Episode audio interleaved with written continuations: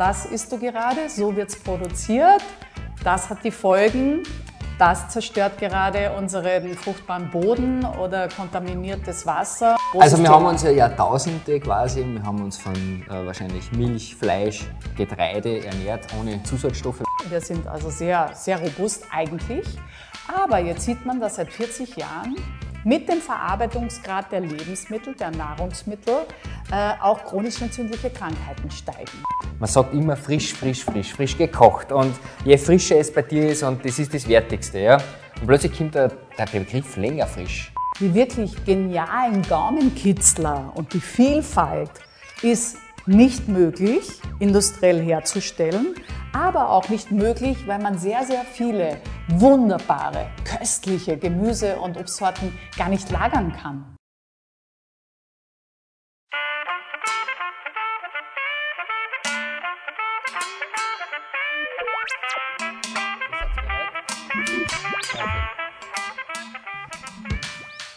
Herzlich willkommen zum Podcast von Landschaft Leben mit dem Titel Wer nichts weiß, muss alles essen.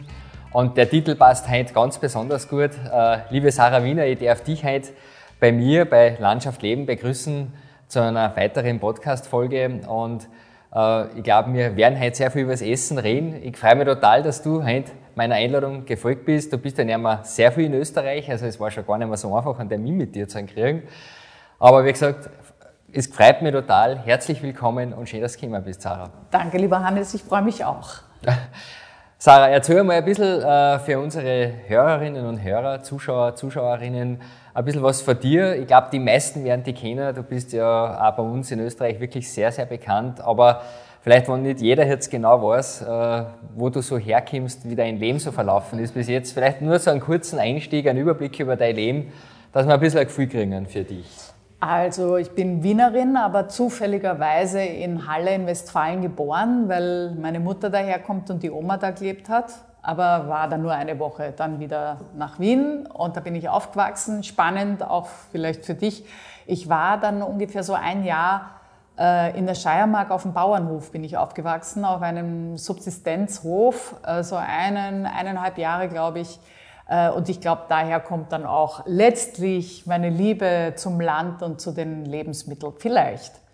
Ähm, was gibt's noch zu sagen? Schulabbrecherin und äh, dann wollte ich Schäferin werden und bin so Longo Mai, also nach Südfrankreich gegangen, habe viel Blödsinn gemacht. Auf jeden Fall irgendwann bin ich in Berlin gelandet bei meinem Vater, der hat dort Gastronomie gemacht, ist eigentlich Schriftsteller nicht eigentlich, sondern ist Schriftsteller. Meine Mutter ist bildende Künstlerin, mein Bruder war Maler, meine Schwester schreibt. Also ich komme eigentlich aus einer Künstlerfamilie und bin so diesbezüglich vielleicht ein bisschen das schwarze Schaf, weil ich mich mein ganzes Leben lang mit Ernährung beschäftigt habe oder mich das besonders interessiert hat.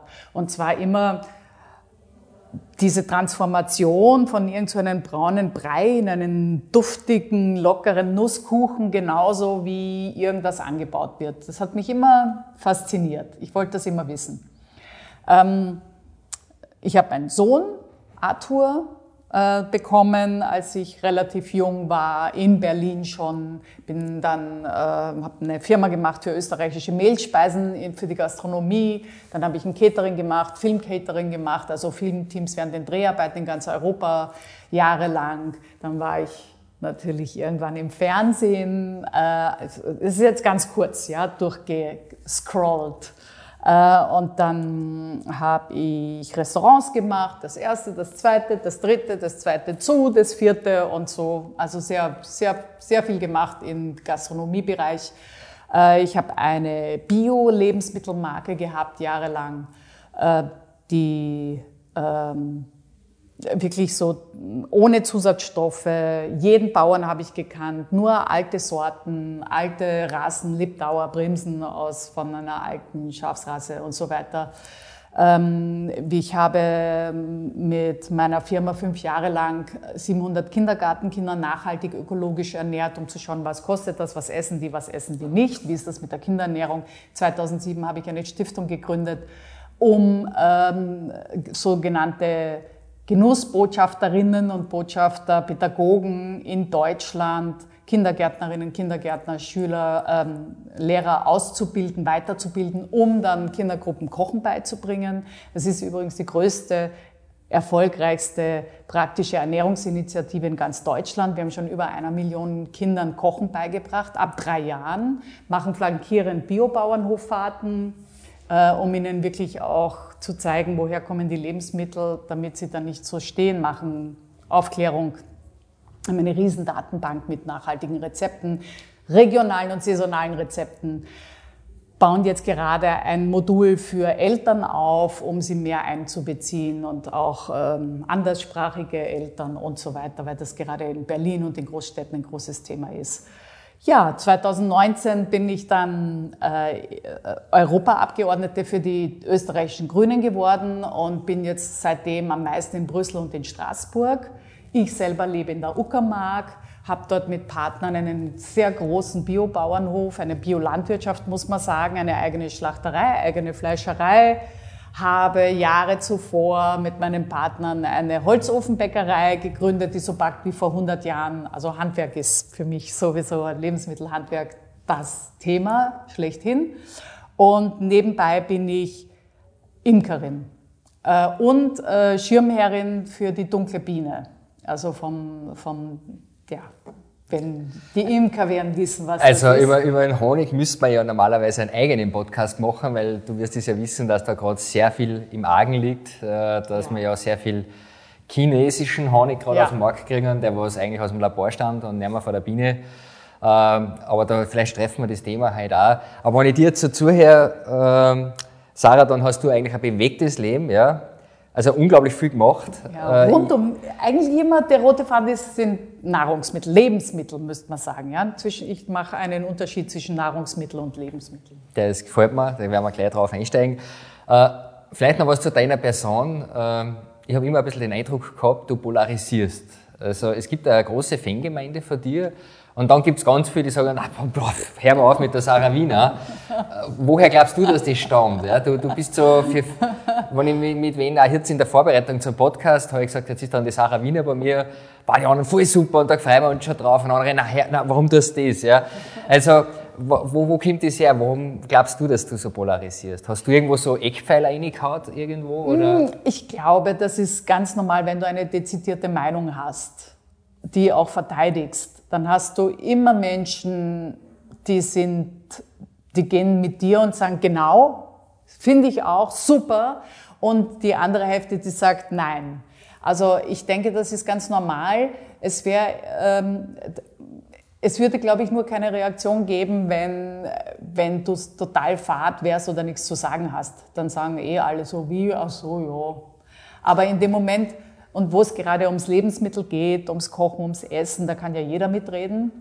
Und wenn du dann dich eben äußerst und nicht nur, ich meine, ich habe ja in meinen Serien immer so die, Schönheit, die Vielfalt, die kleinen Bauern verteidigt, ohne das andere anzugreifen. Aber ich finde, es braucht beides. Es braucht auch Aufklärung, es braucht Transparenz und es braucht Wissen. Äh, wie unsere Nahrungsmittel hergestellt werden, wie die Tiere gehalten werden, was mit, diesen, mit, unserem, mit unserem Allmende, mit unserem ganzen Weltenerbe passiert, den Samen, den Sorten, den Obstbäumen und dann den Bestäubern und so. Und das kannst du nicht nur machen, finde ich, dadurch, dass du sagst, schau, wie schön, sondern du musst sagen, ja, aber das isst du gerade, so wird's produziert, das hat die Folgen, das zerstört gerade unseren fruchtbaren Boden oder kontaminiertes Wasser oder die Luft und so weiter. Also dieses Wissen, dass du ähm, hunderte von Umweltgiften in jeder Muttermilch findest, finde ich, ist schon ein Satz, den man wissen sollte, wenn man in diesen Breitengraden lebt und vielleicht Mutter werden möchte oder Vater. Mhm. Also habe ich auch noch nie gehört. Ist das so? Es ist so. Okay, äh, das wird jetzt, jetzt wird spannend. Steigen wir gleich ein. Äh, Sarah, wir haben gesagt zur Vorbereitung, so, wir könnten sagen, äh, das Generalthema ist, wie wollen wir essen? Ein Tor zur Künstlichkeit wird aufgestoßen. Das hat mich extrem berührt, wie du das gesagt hast äh, zu mir am Telefon. Ein Tor zur Künstlichkeit wird aufgestoßen. Und jetzt sagst du gerade, du unterscheidest zwischen Nahrungsmittel und Lebensmittel. Das sage ich auch gern. Das andere ist ja ein Mittel zum Leben, das andere ist vielleicht nur Füllstoff für den Körper. Ähm, Sarah, steige ein. Was sind deine Themen? Du hast uns ein Positionspapier von dir jetzt übermittelt. Das geht, die EU hat ja einiges vor und du bist ja da quasi im Zentrum der Macht. Ähm, was, was gibst du uns mit? Äh, wie siehst du gerade die aktuelle Situation? Es geht um Lebensmittelkennzeichnung, äh, dass wir uns gesünder ernähren sollten in Zukunft, was wir uns ja alle wünschen. Äh, aber das, dieses Tor zur Künstlichkeit wird aufgestoßen, das, das hat mich extrem emotionalisiert. Heute haben wir verschiedene parallele Diskussionen und da muss man erst einmal definieren, worüber man redet. Reden wir über die Urproduktion, also und über Anbaumethoden, über fruchtbaren Boden, über das Mikrobiom des Bodens oder reden wir dann über die anderen Schritte, Transport, Lagerfähigkeit äh, und dann Verarbeitung. Das sind alles jeder einzelne Schritt in unseren heutzutage sehr komplizierten und immer länger werdenden Kette hat etwas mit Qualität zu tun oder mit einem Abfall von Qualität. Also ich möchte mal ganz, ganz simpel sagen. Wir haben uns unser Essverhalten in den letzten 40 Jahren so radikal verändert wie in einer Million Jahre nicht. Also in wenigen Jahrzehnten haben wir jetzt ein, ein, ein ja, eine, eine Palette von Nahrungsmitteln, die wir in unserer ganzen Menschengeschichte vorher, die Stoffe, die da drin sind, äh, keine Berührung gehabt haben. Ähm, wir sind uns aber, so wie jedes andere Lebewesen, haben wir uns evolutionär mit unserer Mitwelt entwickelt. Also das war immer so ein Zwischenspiel von Lernen, Irrtum, Vergiftung, ganz schlecht, ah, nähr, äh, nährstoffreich essen wir, süße Früchte, ungiftig und so weiter. Das hat sich so gebildet. Als erstes hat sich aber gebildet, der Mehrzeller hat mit den Einzellern, also mit den Bakterien, mit den Archeen, eine Gemeinschaft eingegangen, weil die Mehrzeller gemerkt haben, ah, an diese können wir da in unserem Körper, die sind geschützt, haben ja so einen Vorteil. Ähm, vor Fressfeinden, was auch immer, vor Einflüssen, vor extremen Temperaturen und so weiter. Da sind die in unseren feuchten Gegenden besonders das größte, äh, das größte überhaupt Ökosystem in uns ist im Darm. Ja, da gibt's hundertmal mehr Bakterien, Lebewesen als auf der Haut. Und äh, die haben dann bestimmte Aufgaben übernommen. Also ob das jetzt ist Blutsystem, Blutdruck, Stoffwechsel, ähm, Verdauung. Äh, da gibt es also sehr, sehr viele Helferlein, die uns allen nicht bewusst ist. Das Mikrobiom? Das Mikrobiom, das sogenannte, das uns hilft, stabil und ein gutes Immunsystem zu haben und resilient zu werden gegen Attacken, gegen Stress, gegen ähm, die Anforderungen, Krankheitskeime und so weiter. Erzählen das aber vielleicht unsere Hörerinnen und Hörer das erste Mal ja, in ihrem Leben, dass unser, unsere Darmbakterien äh, wundervolle Helferlein sind, oder? Ja, es sind nicht nur die, wir haben sie überall. Wir haben auch auf der Haut, nur nicht so viel wie im Darm. Das ist eben das Größte. Und das Tolle ist, wir sind keine Individualisten, wie wir immer gedacht haben, sondern wir sind viele. Wir haben tatsächlich mehr Fremdbewohner als eigene Zellen. Hm. So, das erzähle ich nur, um zu verstehen, dass wenn wir jetzt unsere eigene Gesundheit in den Augenschein nehmen, können wir die nicht abspalten von unseren Mitlebewesen, die nämlich die ganze Arbeit machen, durch ihre Ausscheidungsprodukte, durch die Balance, durch die, durch die ähm, Bakterienvielfalt, die dann je nachdem auch, was wir essen, also sehr, sehr viel wird natürlich über Ernährung äh, gesteuert, auch über Stress, Ganz schlecht ist zum Beispiel auch Kaiserschnitt, weil das Bauchbiom, das dann ein Säugling, also ein frisch geborenes Kind, ganz anders ist in der Erstbesiedlung als durch die vaginale Kanal. Äh, deswegen tun heute aufgeklärte, das führt jetzt ein bisschen weit weg, aber aufgeklärte äh, Kliniken geben Neugeborenen ein Wattestäbchen mit den Vaginalbakterien in den Säuglingsmund herein, damit sich die Pioniere der Bakterien richtig ansiedeln. Beim Kaiserschnitt. Beim Kaiserschnitt, genau. Spannend. genau. Also die, also das ist eigentlich genau das Gleiche wie auf dem Boden. Also auch wenn du hier siehst, wenn du ein, äh, ein Stück Wiese, Feld nicht anfasst, dann gibt es die Pionierpflanzen. Mhm. Und erst dann mit der Zeit entwickelt sich dann ein stabiles Ökosystem. Ja, das sind meistens die, die dann nur 20, 30, 40 Jahre leben oder eben Bahn brechen für andere äh, Pflanzen, dadurch, dass sie Schatten, dadurch, dass sie lange Wurzeln, dadurch, dass sie Wasser hochholen, wie auch immer. Und so ähnlich ist das sogar auch in unserem, in unserem Darm. Ich habe mir da äh, was aufgeschrieben. Du hast gesagt beim, zu mir am Telefon, Verarmung im Boden ist eine Verarmung auf dem Boden, ist eine Verarmung im Darm. Und letztendlich, du bist, was du isst. Also das heißt, das hängt alles irgendwie zusammen. Mhm. Also wir, wir nehmen uns ja gerne so ein bisschen abgekoppelt äh, von der Natur wahr. In Wahrheit sind wir in einem unglaublichen Ökosystem und Kreislauf eingebunden. Das ist so spannend weil wir da wieder beim Thema sind. Jetzt mache ich die, die Schleife zu unseren, was essen wir überhaupt. Wenn wir wissen, dass wir uns evolutionär am allerbesten und stabilsten entwickelt haben, nämlich mit der Mitwelt, mit dem, was es eben gibt. Auf, von dem Erde, auf dem wir stehen, die nährt uns. Und das, die Erde das war, war wahrscheinlich wirklich Jahrtausende so, ja, oder? Ja, genau. Und da haben wir sicher auch die Vorfahren und das Wissen der Vorfahren mitgegessen, aber auch psychisch und seelisch mitgedacht und mitgelebt auf eine Art. So, heute wird unser, unser ganzes, unsere Natur konfrontiert mit Nahrung, die erst einmal 10.000 Kilometer weit weg kommt, aus einem anderen Klima, von einem anderen Boden, äh, in einer anderen Zusammensetzung und dann noch schwerst verarbeitet, also zentrifugiert, desodoriert, Fettketten zerstört, homogenisiert, ultra hoch erhitzt, sterilisiert, tiefgekühlt, die Milch von 100.000 Kühen auf einmal.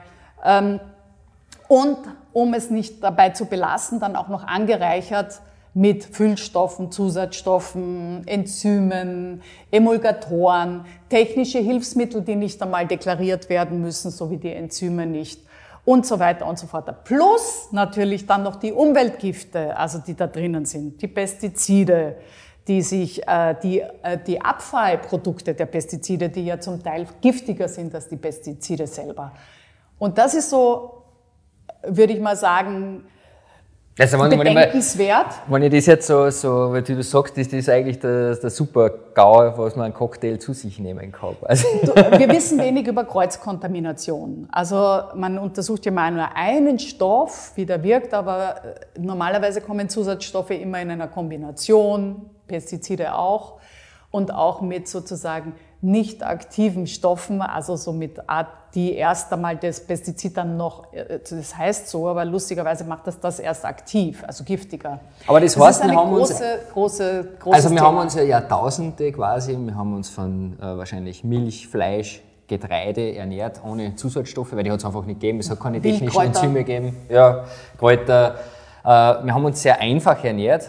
Trotzdem haben wir als Menschheit überlebt. Ja, es gab immer Schwund. Sicher. Es gab ja auch Hungersnöte, äh, Mangelernährung natürlich, für welche gerade in Kriegszeiten sehr oft. Aber in Nicht-Kriegszeiten waren, haben zum Beispiel im Mittelalter haben die Menschen besonders viel Wild gegessen in bestimmten Regionen. Also eigentlich ziemlich gesund, vielfältig Beeren, Pilze und so weiter.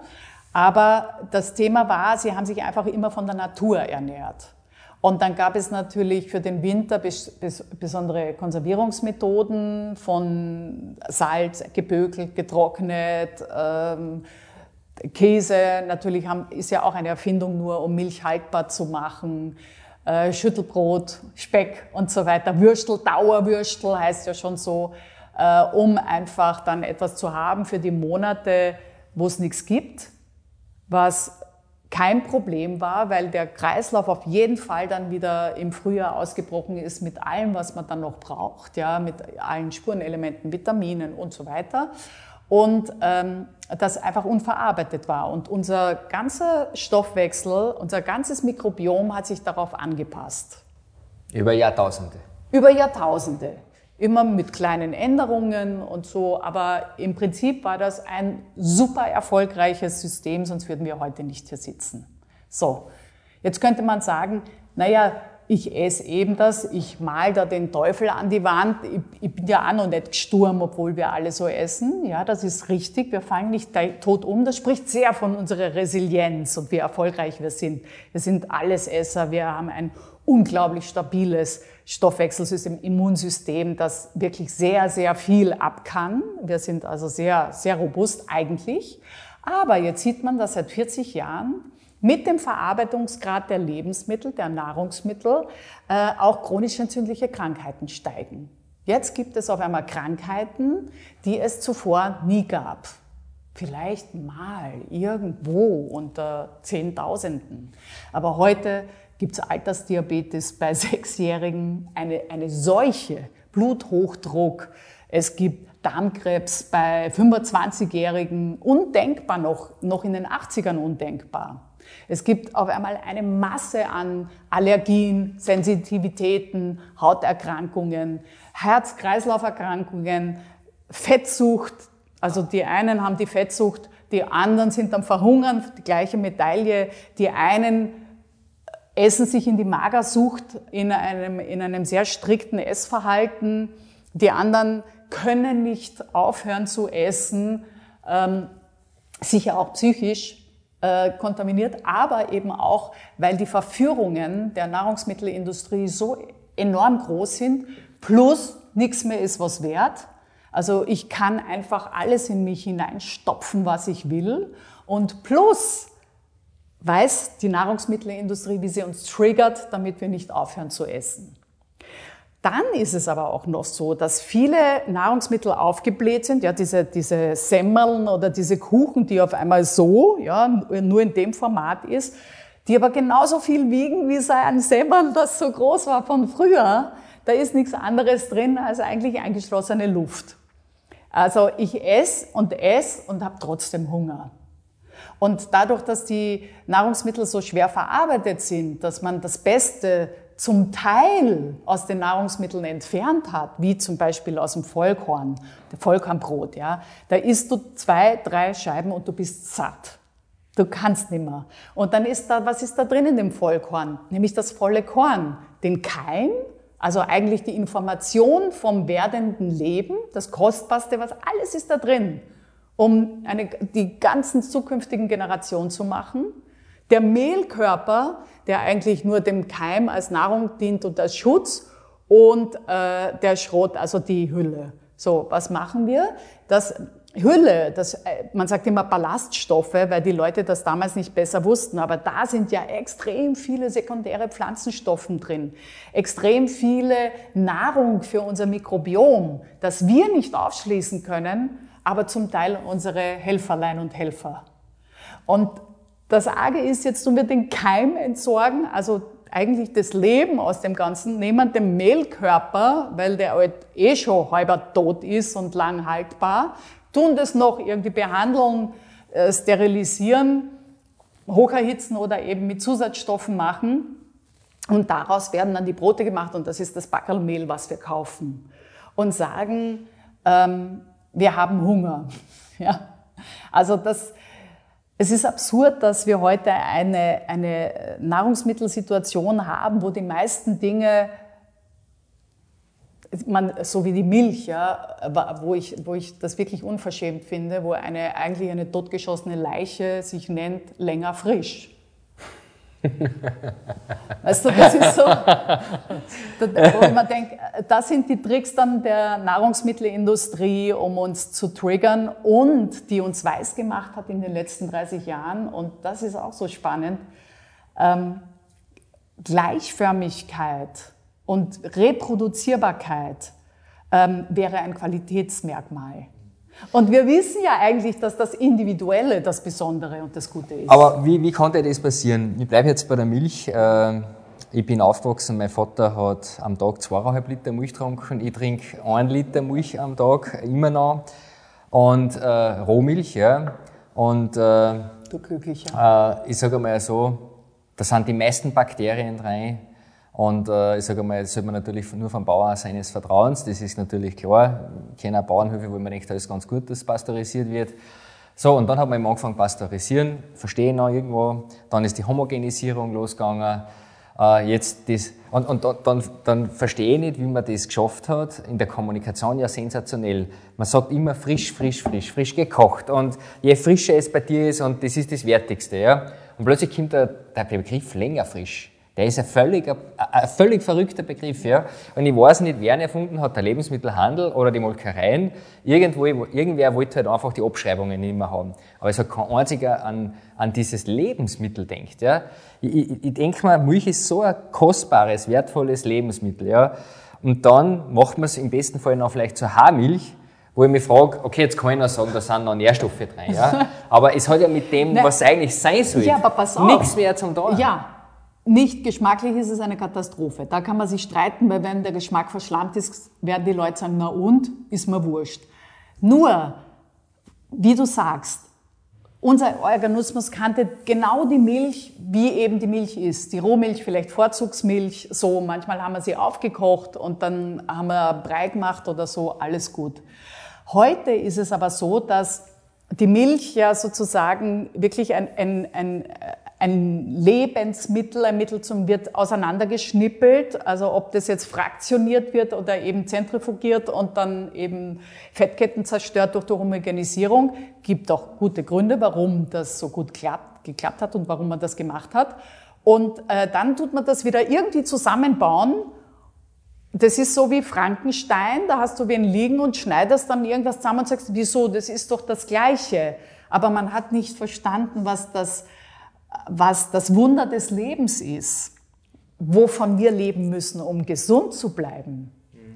Und ich denke, das ist, das ist so nicht nur eine philosophische Diskussion, sondern eben durch die Mikrobiomforschung weiß man auch, dass es wissenschaftliche Evidenz gibt, dass es eben durch unsere ganzen Mitbewohnerinnen und Mitbewohner, um mal zu gendern, äh, dass es eminent wichtig ist, dass man am resilientesten bleibt, wenn man viele verschiedene Bakterienstämme hat oder Pilze und so weiter. Nicht es geht nicht um die Masse, dass man von einem Volk besonders viel hat, sondern man muss viele verschiedene haben. Dann kann man auch von einem vielleicht nur 0,5 Prozent haben. Aber der ist wichtig. Hm. Bleiben, bleiben wir kurz beim Mikrobiom. Ich habe gehört, äh, mich, mich, interessiert die Darmforschung extrem, weil ähm, ich, ich, ich habe schon mal äh, da spenden dürfen, ja, weil ich anscheinend einen sehr gesunden Darm habe. Das ist die weil, Rohmilch. Äh, wahrscheinlich, ja. Also das, das ist dann für Menschen, die was eine chronische Darmkrankheit haben, da hilft dann nur noch ja, das genau. und die haben mich da untersuchen lassen. Und, genau.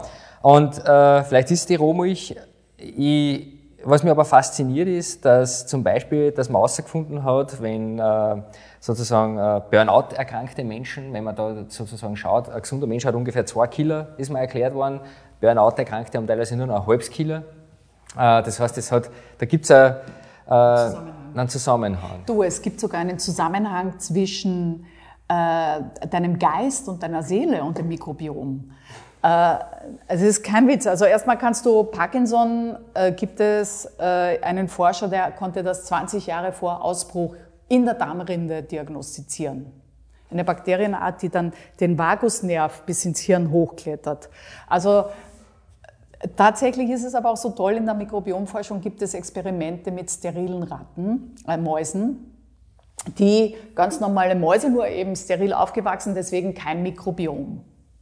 Okay. Und dann hat man die, diese sterilen Mäuse, die ganz normal waren, eine Transplantation gemacht von besonders ängstlichen Mäusen, also deren Mikrobiom, und alle sind ängstlich geworden. Umgekehrt hat man das Mikrobiom von mutigen, neugierigen Mäusen auf die sterile Mäuse gepackt, da sind die auf einmal mutig und neugierig geworden. Das heißt, natürlich, wenn das jetzt wirklich tatsächlich so ist, dass das Mikrobiom zumindest bei Mäusen ja, sogar den Charakter beeinflusst, dann müssen wir anerkennen, wir wissen eigentlich gar nichts. Wir wissen nichts, wie etwas zusammenspielt. Wir wissen auch nichts, wie die Natur funktioniert umso wichtiger ist es, dass wir nicht sagen, wir stehen über der Natur, manipulieren sie, verändern sie durch genmanipulierte Mikroorganismen und, und äh, Techniken und durch vielleicht auch Labortechniken oder chemische Prozesse, weil wir gar nicht wissen, was wir noch machen. Wir haben keine Ahnung. Es, es, es, passt jetzt nicht ganz dazu, aber ich habe einmal die Diskussion mit dem Geschäftsführer von Österreich, von Milupa, geführt. Ja. Mhm. Der war selber Arzt und der hat mir erklärt, sie haben herausgefunden, in der Muttermilch sind ungefähr über 1500 verschiedene Wirkstoffe und Inhaltsstoffe. Ja. Und Milupa ist da ja schon ewig lang sozusagen in der Forschung und sie haben gerade einmal sieben geschafft, sieben, das war vor zwei Jahren, künstlich nachzubauen. Die restlichen 1000 noch irgendwas, weiß man nicht einmal, wie das gehen genau. wird. Also es werden noch Jahre, Jahrzehnte vergehen, hat er gesagt, bis dass man vielleicht einmal 100 künstlich nachbauen kann. Äh, und es geht ja sogar so weit, dass die Muttermilch so weit individuell abgestimmt ist. Die genau. ist völlig anders, ob ich ein Mädchen kriege, ob ich einen Buben kriege, ob ich. Also, das kommt ich, von deinem Mikrobiom. Ich bin da gesessen und habe gedacht, wow, unglaublich. Ja, und, und in, gerade die Muttermilch ist so ein spannendes Thema, weil die hat hunderte von Oligosaccharide. Das heißt Mehrfachzucker, mhm. die der Säugling gar nicht verdauen kann. Und dann hat man sich gefragt, wieso hat die Muttermilch jetzt lauter hunderte von Stoffen, die der Säugling gar nicht verdauen kann? Und die Lösung liegt wieder mal im Mikrobiom, weil sie die Bakterien füttert, bestimmte Arten mit bestimmten Stoffen. Und diese, diese Pionierbakterien für den Säugling, äh, die Darmwand aufbauen, damit es also keine Durchlässigkeit gibt für Giftstoffe, also Blutvergiftung und so weiter. Und deswegen ist auch im ersten halben Jahr das Immunsystem eines Säuglings unterdrückt. Die Leber funktioniert erst so nach fünf, sechs Monaten, damit das Mikrobiom Zeit hat, sich zu entfalten, die Reichhaltigkeit zu haben. Und dazu braucht es, um wirklich gesund und stabil zu sein, die Muttermilch. Und die Muttermilch setzt sich wiederum aus dem auch zusammen, was die Mutter natürlich isst, auch schon in der Schwangerschaft. Und deswegen ist diese, ähm, dieser Spruch, du bist, was du isst, 2000 Jahre alt, so simpel und so wahr. Und deswegen ist es so wahnsinnig wichtig auch, was wir essen, im, im, wirklich im, im wahrsten Worte des Sinnes und wie lebendig die Nahrung ist, woher sie kommt und was wir auch damit verteidigen. Denn die Nahrungsmittel, die wir heute essen oder die Lebensmittel, sind ja wiederum verbunden mit einer bestimmten Art von Landwirtschaft. Genau.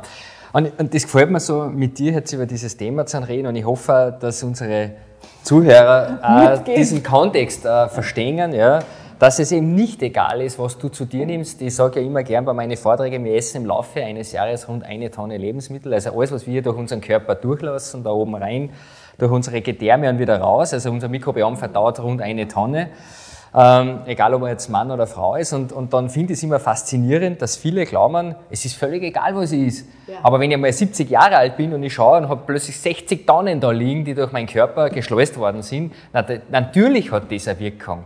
Und wie man jetzt schon, schon langsam weiß, bis hin auf den Geisteszustand, ob man eher ängstlich ist, ob man eher mutig ist, weil ich glaube, das wirklich auch weil mich fasziniert ja das auch, dass andere Menschen schon nach wenigen Stunden quasi, oh, ich habe so ein anstrengendes Leben und ich bin so fertig und alles ist so. Und, und andere äh, quasi können Vollgas geben, äh, fast ihr ganzes Leben lang. Und da komme ich oft drauf, dass die Ernährung da äh, bei die zwei ganz, ganz unterschiedlich ist. Ja. Aber es will keiner wahrhaben, weil es zu einfach wäre. Ja.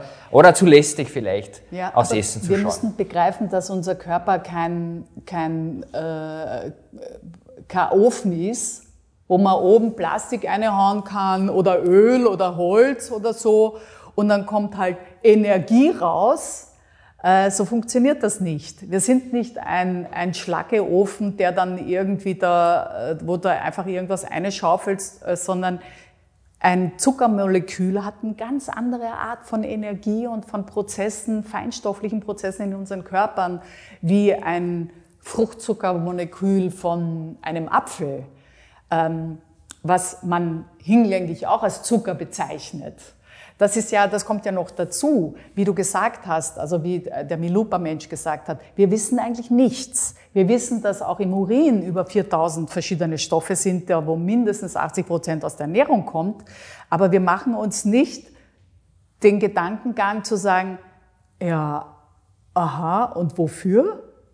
Also was machen die denn da? Und wenn ich jetzt mit dem Vorschlaghammer hingehe und zum Beispiel ähm, einen künstlichen Brathuhngeschmack, den man, der in, gab so Untersuchungen, dass da die Sensorik mitspielt, 600 verschiedene Aromastoffe machen den typischen Brathuhngeschmack, dass wenn du denkst, ah, Brathuhn. Und die Industrie baut das Gleiche mit sechs künstlichen Aromastoffen nach.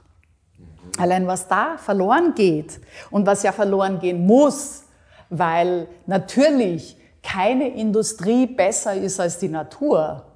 Weder geschmacklich noch im Nachmachen. Und natürlich ist das Original immer das Bessere und das Einfachere und das Natürlichere und das Gesündere. Also bitte, warum machen wir es dann nicht?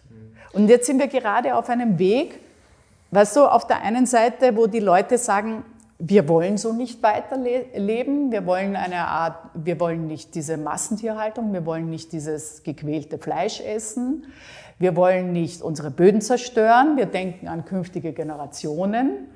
Und die Lösung spannenderweise ist dann nicht, hey, da gibt's ja eine Landwirtschaft, die braucht überhaupt keine Pestizide und ist erfolgreich. Na, wieso geben wir denn der nicht einmal eine Chance? Da tut kein monopolisierter Großkonzern dran verdienen. Die schützt die Umwelt, die schützt die Samenvielfalt. So einfach geht's nicht. Na, da sagen wir einfach jetzt, hey, jetzt kommt das Grauen 4.0. Ja, erst haben wir jetzt eine Wurst mit Zusatzstoffen. Das passt euch nicht, weil die Wurst, das wird das Schwein dafür gequält. Na, dann tun wir das Schwein das Wurst aus und essen nur noch die Zusatzstoffe. Und das ist dieses Denken, also was mich irre macht. Das finde ich ja spannend bei der veganen Ernährung. Ich meine, es gibt ganz ehrliche Veganer, ja, die was das wirklich in meinen Augen, ja, die was dann keine künstlich erzeigten, äh, aber, aber also da, da sehe ich ja teilweise Produkte, wie du sagst, das ist kein Schwein mehr drin, aber was sonst rein ist, das spielt überhaupt keine Rolle mehr. Ja. Äh, du, du hast gesagt, industrielle Ernährung schädigt das Mikrobiom, schädigt uns als Gesamtheit. Ähm, es ist, es ist eigentlich schon eine witzige Welt, in der was wir gerade leben. Wir, wir, wir wissen eigentlich immer mehr über unsere Ernährung, über unser Mikrobiom. Ja. Und gleichzeitig bei unserem Essen, wir gehen immer mehr weg vom frisch gekochten. Sarah, du musst dir vorstellen, ich bin einmal eingeladen worden jetzt von, von einer Supermarktkette zur Lehrlingsausbildung. Und da habe ich es war da in Wien 90 Junge im dritten Lehrjahr vor mir gehabt, Mädchen, Burschen, drittes Lehrjahr. Und während der Diskussion habe ich dann einmal die Frage gestellt, wer von euch isst frisch gekochtes Essen? Und dann zeigt von 90 eine einzige auf, eine, eine, eine einzige, und sagt, ja, meine Eltern kochen frisch, meine Mutter zu Hause. Und alle anderen 89 nicht. Und dann habe ich gesagt, ja, für was ernährt ihr euch bitte? Ja, Fertigpizza, Döner, Fertiglasagne, äh, ab und zu eine Leberkässemmel. Und da habe ich mir gedacht, das gibt's ja gar nicht. Das, das kann doch nicht sein. Also das ist, das ist, das, was, was, was wird mit den Menschen, ja? Wie, die, die kennen ja die Geschmäcker gar nicht mehr, ja? Die, die mhm. wissen ja gar nicht mehr, wie ein Suppen schmeckt, der gute, mhm. frisch gemacht, ja? ja? Oder irgendwas, sondern die, die, die essen quasi, und ich habe einmal gehört, wie viele Fertigpizzas, glaube ich, in Deutschland, glaube ich, 9, 10 Millionen Fertigpizzas am Tag werden gegessen. Ähm, das heißt, rund 10 Prozent ernähren sich nur für Fertigpizza anscheinend.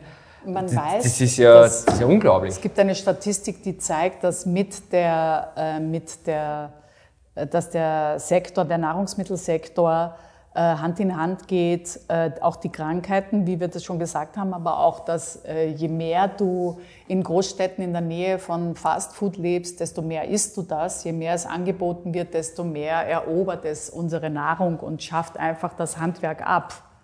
Es ist ganz gefährlich, was hier passiert. Denn wenn du nicht mehr weißt, wie scharf und wie köstlich zum Beispiel Radieschen schmecken können. Ja, so Tannenzapfen, rosa-weiß, gekringelt, ganz weiße, so dass du mit so viel Senföl, dass es dir, dass dir die, weißt du, dass es hier weh tut, weil es so brennt und dass dir die Augen spritzen. Äh, wenn du das alles nicht erlebt hast, diesen Genuss der Vielfalt, dann kannst du auch keine Sehnsucht mehr da, danach haben.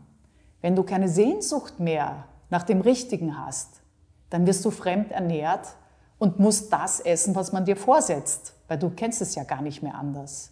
Und Hand in Hand geht damit aber auch eine Verschlammung und eine Nivellierung des Geschmacks. Es darf, alles ist rausgezüchtet worden. Die Bitterstoffe, alles Saure, alles, was Ausschläge nach oben macht, weil da gibt es nicht die breite Masse. Die breite Masse ist hier und dann brauchen wir ein Industrieprodukt, das die breite Masse möglichst abdeckt. Das heißt, die wirklich genialen Gaumenkitzler und die Vielfalt ist nicht möglich, industriell herzustellen, aber auch nicht möglich, weil man sehr, sehr viele wunderbare, köstliche Gemüse- und Obstsorten gar nicht lagern kann. Die haben so einen Geschmack, dass du niederkniest, aber du musst sie am gleichen Tag essen.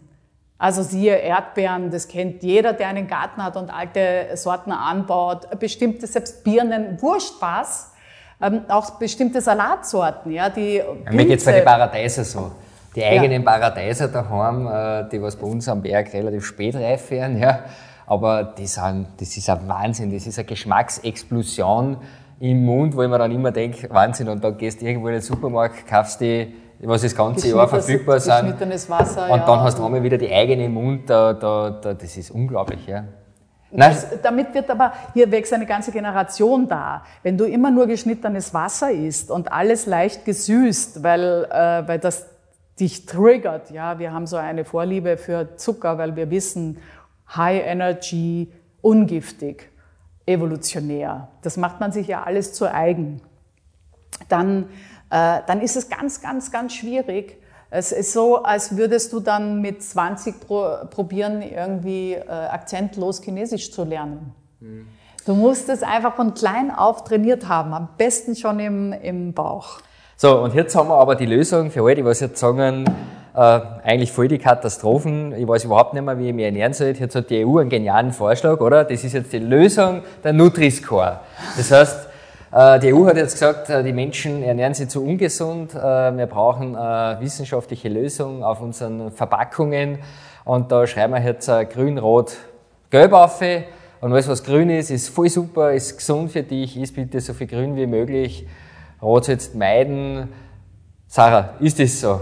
Naja, ist das jetzt unsere Lösung für alle Probleme? Also die intelligenten und zugewandten und interessierten Hörerinnen und Hörer und Zuseherinnen und Zuseher werden nicht entgangen sein, dass es kein Plädoyer war für fertig schwarz verarbeitete Nahrungsmittel. Das heißt, jedes Nahrungsmittel, das schwerst verarbeitet ist, was meine ich damit? Ich meine, nimm ein Backerl, nimm ein Sackerl, nimm eine, äh, ein Paket mit irgendwas, dreh es um, schau, was drinnen ist und versuch das eins zu eins genauso zu Hause nachzukochen. Wenn du das nicht kannst und nicht weißt, was modifizierte Stärke ist oder Zitronensäure und es ist nicht Zitronensaft, dann lass die Finger davon. Dann ist es nämlich so verarbeitet von einer Industrie, dass dein Körper, deine Körperintelligenz sagt, kenne ich nicht, will ich nicht. Du selber vielleicht nicht, weil du manipuliert wirst, aber deine Körperintelligenz wird dir das sagen. Ähm, das heißt, alles, was verarbeitet ist, was du nicht selber zusammen äh, zu Hause nachkochen kannst, würde ich nicht machen. Wenn du es aber zu Hause nachkochen kannst, dann mach's doch gleich. Dann brauchst du es nicht kaufen. Aber gut, geht nicht immer, verstehe ich auch. Tomaten im Glas, wo nichts eingeweckt ist, sondern nur. Ich war gestern beim Direktvermarkter, der hat mir erzählt, äh, und das sollte jetzt nicht ironisch klingen, ja, aber der hat in der Corona-Zeit noch nie im Lockdown, der hat unglaublich viele Frittaten verkauft weil die ganzen Mütter gekommen sind und wollten zu Hause eine Frittatensuppen machen. Und er hat gesagt, äh, sie, sind, sie haben das nicht glauben können, weil es ist relativ einfach, Frittaten selber zu machen. Ja. Aber er hat gesagt, er ist durch die Decke gegangen nur mit Frittaten. Ja. Also, das Schlimmste ist, das, das Allerschlimmste ist, es gibt ja noch so in einen Plastikflaschel, also das ist ja auch noch das Desaster, dieses ganze Verpackungsmaterial mit Weichmachern und mit Transportkosten, mit Energieverschwendung. Also da gibt es solche Plastikflascheln mit einem Palatschinkenteig oder eben Frittatenteig. Und wo ich mir denke, entschuldige, was ist da noch einmal drin? Also in meinem Frittatenteig ist Milch, Eier, Mehl drinnen, in den Palatschinken auch was? Wie lange ist das haltbar? Drei Wochen? Also was haben die mit diesen Nahrungsmitteln gemacht? Eier, Milch und dann noch natürlich irgendein Ballerwatsch, ein, ein nasser Ballerwatsch mit Mehl. Das ist ja eigentlich die totale perfekte Keimschleuder. Also was ist, was machen die mit diesem Produkt, damit Wochen ich halt. dann nicht, genau. Dass ich dann nicht gleich stirb. Ja. ja. Nein, ich finde das auch total faszinierend, dass der, der Hausverstand völlig abhanden gekommen ist. Ich habe ja einen Bauernladen selber und ich, ich sage dann immer zum Schmäh, äh, ja, du kannst auch Fertigpizza essen, die ist schon dort, da passiert nichts mehr. Verstehen es überhaupt nicht, weil ja versuchen, ich möchte ja oft sagen, hey, in einem Brot, das lebt, oder ein Joghurt, da sind Bakterien drin und ich freue mich, äh, aber nur für die meisten hört sich das ganz furchtbar. Um Gottes Willen, da lebt was drinnen. Ja, Gott sei Dank lebt Wir sind ja Lebewesen. Ja. Äh, und es berührt mich so brutal, ja, dass die Menschen lieber was zu tot, also was essen, was tot ist, ja, was nichts mehr bringt, ja, außer, ich sage wirklich, Füllstoffe im Körper. Und das Schlimme ist ja in der Gastronomie, weil wir die Köche nicht mehr haben, da möchte ich ja nicht die Gastronomie pauschal angreifen, aber ich sehe das bei meinen Freunden, die was ein Hotel haben, die was ein Restaurant haben, es wird alles nur noch warm gemacht. Ja. ja nur noch warm, warm gemacht. Es gibt natürlich einen Grund, weißt du, die, die letzten guten Restaurants stehen in unmittelbarer Konkurrenz zu den ganzen Convenience-Produkten. Wenn ich, weißt du, ein Produkt mache, ich meine, oh, diese, also für mich ist der, das Grauen diese Trockenbackerlsuppen. Ja, wenn, die kosten 89 Cent. Ja, ein Liter Hühnersuppe. Ein Euro oder so. Ich meine, so, weißt du, was mein ein Liter Hühnersuppe? Ich meine, ich mache gleich drei, vier, fünf. Da brauche ich ein Biohändel oder ein Händel von meinem Nachbarn und dann brauche ich Zwiebeln und dann brauche ich Karotten, da brauche ich Sellerie, da brauche ich Lorbeer, da brauche ich guten Pfeffer, äh, vielleicht ein bisschen Safran oder ein bisschen Ingwer oder so Chili noch rein. Äh, dann muss ich, brauche ich Energie, um das zu heizen, um zu kochen. Drei, vier, fünf Stunden, je nachdem köcheln. Äh, dann tue ich das auseinanderlegen, gut machen. Dann brauche ich frische Kräuter. Also das ist dennoch das ist eine lustvolle Arbeit für mich. Also deswegen ist es keine Arbeit und es riecht so gut und es, es, es ist, das weiß man ja heute, Hühnersuppe heilt. Und das kann diese ganze Backelsuppe natürlich nicht, weil es ist pure Chemie. Dann denkt man, okay, wenn ich das in ein Liter Wasser mache, dieses kleine Backel, dann schmeckt das so stark überwürzt und nach irgendwelchen Kunstaromastoffen, dass ich mir denke, was ist denn da drinnen? Dann drehe ich um was glaubst du, wie viel Gramm ist, äh, Hühner sind da drin? Keine Ahnung. Vier Gramm Trockenhuhn. Abgesehen davon, dass ich nicht weiß, was Trockenhuhn ist. Die Rasse kenne ich nicht. Das ist so groß wie ein Fingernagel. Mhm, mhm. Und dafür hat man dann diesen überwürzten Geschmack. Und dann gibt es da noch Schwebstoffe drinnen, die haften sich dann dem Staub von was weiß ich, was halt billig ist, Petersilie oder Sellerieblätter äh, an, damit man das Gefühl hat, oh, das ist vollmundig, da, da passiert was. Ja? Im Prinzip ist es, zahle ich, ist noch ein Euro zu viel für diese chemische Mischung mit einem, das Beste ist das klare Leitungswasser darin. Ich, ich war bei einem großen fleischverarbeitenden Betrieb in Österreich und der hat Sehr spannend, der Fleischverarbeiter macht eine vegane Extrawurst. Und äh, das ist voll der Renner. Und dann hat er mir die Produktion gezeigt. Und dann haben sie halt angefangen, äh, diesen Kessel da anzufüllen mit Zusatzstoffen. Und da hat er 20 verschiedene Säcke reingehauen. Ja. Und dann habe ich die Frage gestellt, ich gesagt, sei mal lieb besser. Ja.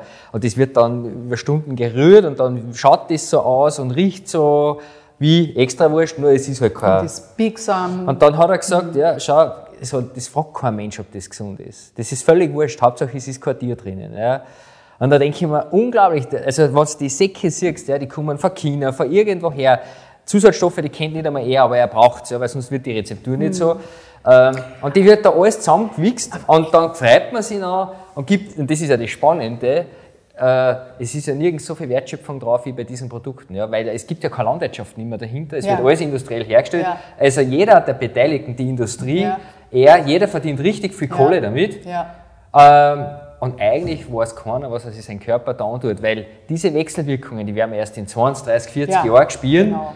Wenn nämlich diese ganzen Darmerkrankungen, wenn unsere Helferleins dann sagen, hey, ich kann mit dem nichts anfangen. Wir haben heute schon ein halb so viel Bakterienvielfalt wie Naturvölker, wie die Hadza oder die Yanomami. Das okay. weiß man. Okay. Also es gibt tatsächlich heute schon einen, du kannst am Mikrobiom erkennen, wir haben alle ein individuelles Mikrobiom, aber du kannst an der Anzahl schon sehen, oh, der ist aus einer Industrienation. Ah, der wohnt irgendwie äh, irgendwo, wo es noch relativ natürlich ist. Das kannst du heute schon sehen. Und es wird immer, es verarmt immer mehr und mit dieser Verarmung stärken immer mehr chronisch entzündliche Krankheiten. Und es ist ja nicht nur der Körper, der schlapp macht, also von Gicht über ähm, Herzinfarkt, Hirnschlag, was noch schlimmer ist, diese ganzen Demenzkrankheiten, ganzen Hirnkrankheiten, über Schwäche, über Depressionen. Es ist ja auch, wie wir in der Welt stehen. Ja, also die eine Hälfte ist im Burnout permanent, äh, komplett überfordert und dreht am Rad. Die andere ist überfordert vom Nichtstun und ist genauso unglücklich und pfeift sich da den letzten Mist rein. Und die anderen sagen, ja, ich habe keine Zeit und muss mir deswegen den letzten Mist rein. Also entschuldige, dass ich das so deutlich sage. Äh, ich denke, die Lösung wäre, unsere Natur zu respektieren. Weißt du, einfach zu sagen, wir müssen wieder in eine Balance kommen. Ob das jetzt ist mit unseren kleinen Buddies oder ob das mit den Mitgeschöpfen ist, mit den Tieren oder auch im Umgang untereinander, den wir haben. Wir vereinzeln uns alle. Ja, wir, wir werden alle Monolithen, wir werden alle irgendwie egozentrisch und äh, die, die Politiker leben es vor, ja, Hauptsache ich, für mich alles, für dich nichts. Und das ist etwas, was sich wieder wie ein Spiegel wiederholt, bis zum letzten Bakterium, das dann, wenn es nämlich ins Ungleichgewicht kippt, das konkert und dann schwerste chronische entzündliche Krankheiten macht, die du dann nicht mehr so einfach heilen kannst, die sich festsetzen. Und deswegen ist für mich eine, äh, die Ernährung, die Lebensmittel, was wir essen und wie wir es anbauen, der, der Pfeiler unseres Seins, unserer Existenz, unserer Kultur, aber auch unserer eigenen Identität. Und jede Industrie, die sie nivellieren, normieren möchte, allein aus der eigenen Gewinnmaximierung, allein daraus, dass da wenige Familien, das sind ja wenige Prozent, die letzte alles an sich reißen wollen, aber um für sich dann als einzige noch die letzte Qualität einfordern, die es aber dann nirgends mehr, mehr geben wird. Mhm. Und dass mit dieser Kunstnahrung, auch diese schwerst verarbeiteten veganen Produkte, gibt auch beschissene andere Produkte, aber das ist jetzt, die veganen Produkte haben jetzt etwas gemacht, wo sie sagen, wir unterwerfen uns nur eins. Hauptsache keine tierischen Proteine. Lieber Kristallzucker, Industriezucker, weißer Zucker statt Honig. Lieber Kunstmargarine, Streichfett mit, mit, äh, mit, äh, mit wirklich ein, ein grauenhaftes, ekelhaft schmeckendes Kunstprodukt als echte Butter. Lieber, ein, lieber den Putz von der Wand als eine gute Salami handgemacht. Und dann muss ich mich sagen, ja, wir, wir können philosophisch reden. Wie gehen wir mit unseren Tieren um? Die Tiere leiden. Wir müssen das Leid abschaffen. Andere sagen, nein, wir müssen die Tiere abschaffen. Aber dann frage ich mich, wenn Menschen keine Tiere essen möchten, was ich total super finde, weil ich war selber Vegetarier viele Jahre, warum wollen sie denn dann sowas essen wie Fleisch? Wieso können die dann nicht einfach sagen, okay, ich will kein Fleisch essen, ah, hey, da esse ich keins. Dann esse ich Kichererbsen-Curry und Bachener Blumenkohl und dann esse ich Spinat mit, mit Safran und mit Knoblauch. Also was ist los? Dann esse ich Franzosenkraut gemischt mit fetter Henne. Es gibt ja hunderttausend natürliche Rezepte. Warum muss ich denn einer Industrie, die wieder das Monopol hat, die unsere Ressourcen trotzdem vernichtet, durch den immensen Energie, durch den Transport, durch die Patente, durch die Monopolisierung. Die gleiche Industrie, die für die Massentierhaltung zuständig ist. Warum glaube ich ausgerechnet jetzt, dass diese Kunstindustrie die Lösung für unsere menschlichen Probleme ist? Boah, jetzt muss ich dir fast gratulieren, das ist einmal ein Statement. Also auch taugt mir total, äh, wie du das sagst. Äh, und, und da geht es mir nicht nur um die veganen Lebensmittel, sondern generell, was wir da uns schon auch gefallen lassen. Ich muss ja sagen, je länger ich jetzt bei Landschaft Leben dabei bin, umso mehr stelle ich fest, dass wir, und da rede ich jetzt von der Landwirtschaft nicht nur in Österreich, wahrscheinlich in ganz Europa, wir werden eigentlich benutzt. Ja. Ich, ich komme immer mehr drauf, dass durch, die, durch unsere Arbeit, ja, weil wir Lebensmittel produzieren, leben unglaublich viele Menschen auf der Welt. Wenn ich mir den ganzen Futtermittelwahnsinn da anschaue, wir produzieren viel zu, Milch, viel zu viel Milch zum Beispiel in Österreich, ja, importieren mit Freude Düngermittel oder Futtermittel aus Südamerika. Und es fragt sich überhaupt keiner, warum dass wir das eigentlich machen. Und ich bin, komme immer mehr drauf, dass da einfach voll viele Firmen dran verdienen. Ja. Mhm. Und da wird uns eingeredet, das muss alles so sein ja. und das muss alles so funktionieren. Beim Fleisch genau, also wenn ich mir das Fleisch ja. anschaue, wie Schweinefleisch ja, in Europa produziert wird, ja. für China, für, und dann liefern wir von Spanien nach China und von Deutschland und die Spanier essen deutsches Schweinefleisch und wir essen dänisches Schweinefleisch. Weil man denkt, alter Schwede, ja, und wer profitiert davon? Und uns Bauern wird dann gesagt, das ist alles nur für euch und alles für euch, aber es ist nicht für uns. Nein, wir können doch nicht ich meine, dem Tiroler Bergbauern wirklich zu sagen, ey, du musst voll den Welthandel produzieren, wirklich? Ja, das haben wir leider das Jahrzehnte wir, gemacht. Äh, ja, verstehst? Aber es ist, da, da fängt ja schon die Absurdität an. Der, die Bauer sollten ihre Würde wieder zurückbekommen, dadurch, dass sie wissen, für wen sie produzieren, wer das ist, sich wieder verbinden, Vertrauen aufbauen. Ich weiß, wie es da im Stall ausschaut, ich kenne den, ich tue den unterstützen, dann unterstützt der mich auch wieder. Jetzt ist diese ganze Kette abgerissen. Die Bauern stehen mit dem Rücken zur Wand, sind hochverschuldet meistens und werden geknechtet und gequält durch eine Industrie, die sagt, noch billiger, noch mehr. Und wir wissen ja jetzt, wir haben ja jetzt den Beweis, auch den wissenschaftlichen, das ist der Abgrund. Das ist das Bauernsterben seit 50 Jahren ist explodiert, Handwerk wird vernichtet, ländliche Räume gehen zugrunde. Es ist ja nicht so, es ist ja wie in unserem Darm, ja, wieder dieses Netzwerk. Du kannst nicht sagen, ich nehme die Bauern raus und alles andere bleibt. Du kannst aber auch nicht sagen, ich nehme das gute Dorf raus und die Handwerker und die Fleischer und die Metzger und die Schlachter, weil ohne die, was soll der Bauer machen? Wo, wer, wer, wer tut das zerteilen? Wer geht das hin? Wer macht da gute Wurst draus? Jetzt hast du Verträge mit ein oder zwei großen Industrien. Dann wird dir gesagt, dann und dann baust du diese Sorte von Erbse an, dann und dann wirst du ernsten, dann und dann wirst du das spritzen und dann der, der Mineraldünger in der dritten Woche und dann das, das, das. Und das ist der garantierte Abpreis. Und weißt du was, in 20 Jahren hast du dann vielleicht deine Mehrkosten abgeschafft, aber cool. Ja. Aber Sarah, jetzt äh, ich arbeite oder versuche auf die Politik einzuwirken und stelle da fest, dass es immer wieder Leute gibt, die machen sich voll viel Gedanken ein, die verschiedensten Ministerien.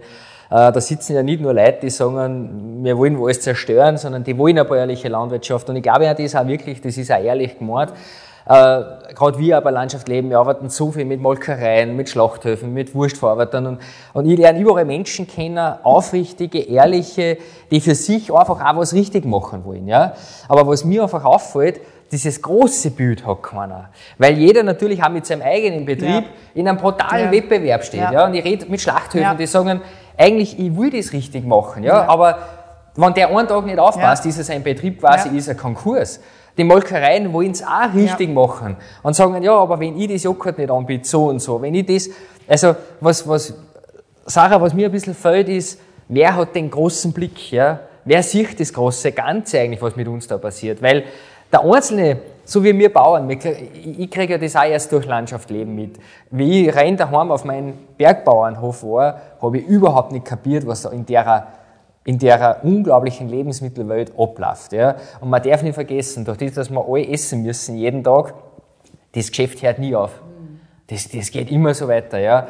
Und, und, und wie können wir das große Bild einmal den Menschen vielleicht ja, näher bringen? Ja? ja, aber Hannes, wir haben doch jetzt so viele immense Probleme, die auch sehr, sehr viele gerade mit der Landwirtschaft zu tun haben. Wir müssen doch jetzt erst einmal gesellschaftlich uns zusammensetzen und sagen, in welcher Welt wollen wir leben, wo wollen wir hin? Wo wollen wir in 50 Jahren stehen, in 100 Jahren? Was ist das, was wir unseren Kindeskindern hinterlassen wollen?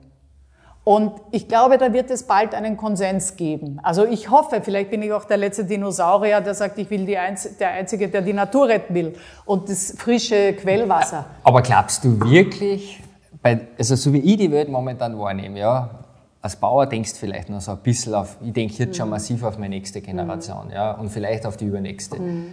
Aber die egozentrische Welt, die was wir erschaffen haben, ja, wo jeder sich selbst der Nächste ist. Glaubst du, dass da wirklich, glaubst du schon, nimmst du das Wort, ja. dass da schon? Es, weil jeder, also es gibt ja noch viele, die wollen Kinder haben oder haben Kinder. Und es gibt viele, die sagen, ich liebe es, rauszufahren aufs Land und, und eine intakte, vielfältige Natur zu sehen, in den Wald spazieren zu gehen, es zu riechen. Oh, diese betörenden Düfte. Ich liebe es zu sehen, dass es Bauern gibt, die, ähm, die wirklich noch einen Misthaufen haben für ihre Hände. Okay, habe ich schon lange nicht mehr gesehen. In meiner Kindheit war das so. Wirklich. Ja. Also, oder Kühe mit Hörnern, die für die Weide gemacht sind. Ja, das Weidetier mit der Weide hat eben auch eine Symbiose. Ich glaube, dass viele Menschen, wenn du sie fragst, und das sieht man ja auch, ja, dass du siehst, die meisten sind nicht einverstanden, wie es läuft, und die würden das unterstützen. Nur haben wir noch keinen Diskurs, äh, sondern wir, wir stehen, wir sind jetzt bei B und sagen immer, ja, jetzt sind wir bei B, jetzt müssen wir zu C. Und wir gönnen uns nicht wirklich eine Entwicklung, eine Strategie, erstmal zu sagen, wohin wollen wir denn? Wer sind wir, wohin wollen wir? Und darauf können wir dann ableiten, wo wir hin müssen. Und jetzt ist es so, wir reagieren immer panisch und hysterisch auf die eine Sache, auf die andere. Und die, die heute Milliarden verdienen, wollen sich nicht freiwillig zum Sterben hinlegen.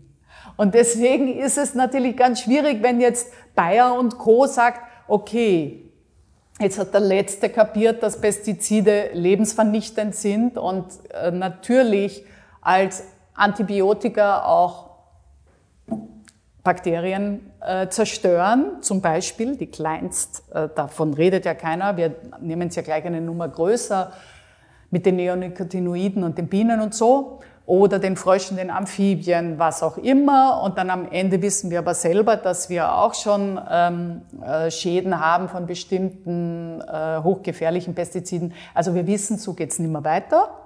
Und die Lösung ist jetzt nicht, dass wir sagen, okay, also das ist offensichtlich ein Modell, das haben wir jetzt 40, 50 Jahre probiert, das ist gescheitert. Jetzt probieren wir mal was ganz anderes. Nein, wir nehmen dieses Modell und halten daran, ja, aber dann weniger. Also vielleicht weniger Tonnagen, aber dafür giftiger. So ist es ja heute. Oder, na gut, dann tun wir, investieren in Software und in Hardware und machen jetzt Drohnen und bestimmte kleine Computer, die dann bestimmte Gifte spritzt, irgendwie aus der Düse, punktgenau, von, wo man aber nicht weiß, würde das wirklich funktionieren, würden wir dann wirklich weniger spritzen und warum denn überhaupt Gift, wenn es nicht nötig ist? Aber Sarah, du weißt, äh, ich bin selber Biobauer, ja. aber ich, ich sehe halt auch durch unsere Arbeit, durch Landschaft leben, nicht alles, was im Bio so Gold glänzt, ja. ist Gold. Ja. Also ich, ich, bin nicht dafür, dass man sagt, alles, was die konventionelle Landwirtschaft macht, ist nur falsch. Ja. ja. Äh, weil ich aber Bio sehe, dass man da Weitem nicht alles richtig machen und was keiner gern sagt, dass wir im Bio ja sehr wohl auch Pflanzenschutzmittel einsetzen kann, chemisch-synthetische, aber Schwermetalle etc. Von dem will man halt bei uns auch nicht reden im biologischen Landbau. Also ich glaube, wir müssen halt da... Hannes, es geht gar nicht um Bio, weil das ist eine Trademark. Und ich meine mit konventionell jetzt nicht die letzten kleinen Familienbetriebe oder die Bauern, die versuchen da, die so nah an ihrem Boden sind und den auch noch anschauen, sondern ich rede von einem System. Also ich rede von einem, äh, von einem agroindustriellen, konventionellen System, das die Welt dominiert, unseren Teller. Ich rede jetzt nicht von den letzten Oberösterreicher oder Tiroler, der sagt, äh, wieso soll ich mich biozertifizieren lassen? Aber um auf Bio zurückzukommen, ich rede auch eigentlich nie von Bio, sondern von ökologischen Anbau, weil auch Bio oder auch Ökolandbau hat noch einen Kilometer vor sich, weil wir reden immer industriell Bio versus konventionell mhm. äh, industriell. Und das ist, glaube ich, nicht die Lösung. Was wir brauchen, sind alternative, vielfältige, dezentrale Landwirtschaftssysteme die wir noch nicht beredet haben. Also von Mikrofarming, silopastorale Systeme, Permakultur, ähm, Agroforest und so weiter. Und zwar angepasst jeweils ans Klima, an die Region, an die Böden, an die, an die Umstände. Und daraus würde sich so ein vielfältiger Flickenteppich ergeben, dass man vielleicht dann auch sagt, ja, hier ist viel Fläche, das wäre das wär gut, da können wir das machen. Aber hier brauchen wir entweder eine ganz äh, leichte Kuhrasse für die Hügel oder wieder Ziegen, wenn das je nachdem, oder wir brauchen Schafe oder was auch immer. Ja, aber dieses, äh, also es gibt nur agroindustriell Bio, wo wir nicht reden müssen über deren äh, Sachen, weil das ist, äh, da kann man auch immer sagen, das ist besser als agroindustriell konventionell in der Regel, weil es einfach höhere Anforderungen hat. Aber das ist nicht die Lösung. Ich rede von einer kompletten Transformation des ganzen, äh, von der ganzen Landwirtschaft. Und da will ich auch nicht die Bauern in der Anklage sehen, sondern das System. Mhm. Ja, da bin ich ganz bei dir. Ich glaube, nur das System ist so unglaublich stark, komplex. Das muss erst einmal durchschauen. Ja. Äh, da bin ich vielleicht gerade so am Anfang, ja, mehr, ja am Anfang. Ähm, aber ich, ich, ich, bin mir nicht ganz sicher, ob die Menschheit das auch wirklich möchte. Ja? Weil eigentlich leben wir in einer sehr guten Komfortzone. Wir haben jeden Tag genug zum Essen und ich glaube, der Mensch neigt schon dazu, wenn er nicht wirklich das Problem, also wenn er nicht wirklich fast auf die Wand klatscht, ja? also schon mit 180 sichtbar die Wand da ist und viel, viel klatschen lieber auf die Wand, äh, bevor dass sie sich ändern, da bin ich mir nicht ganz sicher. Also ich, ich, ich, bin da nicht ganz optimistisch, dass wir, dass wir bereit sind, so einen völligen Systemwechsel. Hannes, ich finde, wir müssen nicht bereit sein, sondern wir brauchen einen politischen Rahmen, der das Richtige, das Gute und das Zukunftsfähige befördert und unterstützt und das Zerstörende, das Ressourcenvernichtende, das Schlechte einfach bestraft oder zumindest nicht subventioniert. Das würde ja völlig reichen. Das würde völlig reichen, wie deine Waffengleichheit herzustellen. Aber dann ist ja jetzt diese Farm-to-Forks-Strategie der EU oder der Green Deal, der muss ja jetzt quasi für dich, ist das schon Anfang? Das ist ein Schritt in der richtigen Richtung. Allerdings ist es, wenn man ganz kritisch ist, natürlich auch nicht wirklich eine zukunftsfähige Strategie, weil es nur einzelne Punkte anklagt, von denen wir wissen, Lebensmittelverschwendung, Kennzeichnung, ähm, eben zum Beispiel Nährwertkennzeichnung, wo man sagt, ja gut, aber dann lass uns doch ehrlich wäre, wenn man Nutri-Score mit Orange anfängt oder mit Gelb, ja, dass man sagt, okay, Grün können nur frische Grundnahrungsmittel sein oder leicht verarbeitete. Alles andere muss von vornherein orange Du hast ja gesagt, du, du, hast ja einen Vorschlag, dieses Nova-Score, was es gibt, also den Verarbeitungsgrad auch anzugeben. Nutri-Score ist eine in meinen Augen, ich habe mit unserer Diätologin ein bisschen drüber geredet, die sagt, das ist äh, ein völliger Wahnsinn, ja, weil äh, auch du hast mir das erklärt, ich, ich ersetze Fette, also echte Fette durch technische Enzyme, äh, ich lasse den echten Zucker weg und mache quasi Zuckeraustauschstoffe. Ähm, genau, Salz lasse ich weg, äh, durch Glutaminsäure dazu und schon bin ich grün, ja, aber genau. ich habe alles durch technische und noch Geschichten. Ein Label. Ja, genau, also, also, eigentlich ein Wahnsinn, was ja. da gerade passiert. Und keine Zusatzstoffe in irgendwann irgendwie und ob Bio oder nicht, ob Öko oder nicht, ob Tierschutz oder nicht, Jawohl. ja auch alles keine äh, Rolle. Und es ist ja auch nur ein Label als Vergleichsreferenz in der gleichen Produktgruppe. Ja, das ist ja. Also ich vergleiche Fertigpizza mit ja, Fertigpizza. Genau. Ja, super. Und dann, aber da machen heute schon Supermärkte damit Werbung und sagen, hey, du willst gesund werden, komm, nimm den Nutri-Score. Und das Lustige ist, dass Nestle und Co. Ja, sagen, super, Kinders, ihr wollt eine Aufklärung haben, wir machen es für euch. Wir sind die Guten. Natürlich, natürlich machen die das, weil sie wissen, so billig kommen sie nie wieder weg. So billig und günstig mit, einem, mit einer Lüge und mit einer Halbaufklärung kommen sie nie wieder weg. Aber das ist weder Verbraucherschutz und noch Verbraucheraufklärung.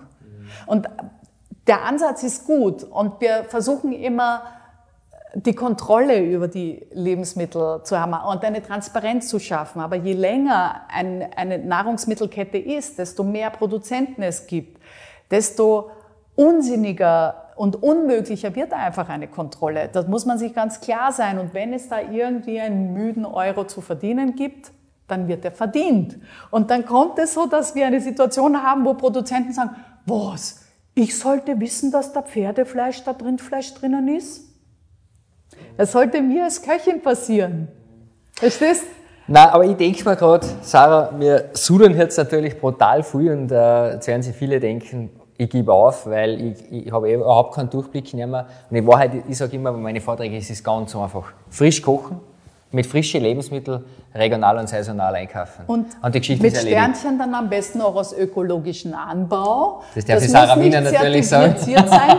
naja, aber wir wollen ja auch, wir wollen ja auch nicht das Gift und auch keinen äh, synthetischen Mineraldünger, weil wir wissen, das zerstört auch das Mikrobiom im Boden. Also wenn wir wirklich langfristig leben, dann müssen wir einfach auch diese, diese Kurve machen. Aber ich sage mal wirklich, das selber wieder kochen, frisch kochen, es regional so und saisonal einkaufen, dann kaufe ich mir in Dezember einfach keine Tomaten und keine Gurken, ich werde keine Erdbeeren im März essen, ja. Äh, und, und es war so, so ich einfach. esse Erdbeeren im März. Ich habe die eingefroren. Ich habe äh, Erdbeermarmelade gemacht. Ich habe, äh, also weißt du, du kannst ja auch, ja, ich habe Tomaten eingekocht. Ich habe jetzt bis zum nächsten Jahr Tomatensauce, Tomatensaft. Ich habe das alles.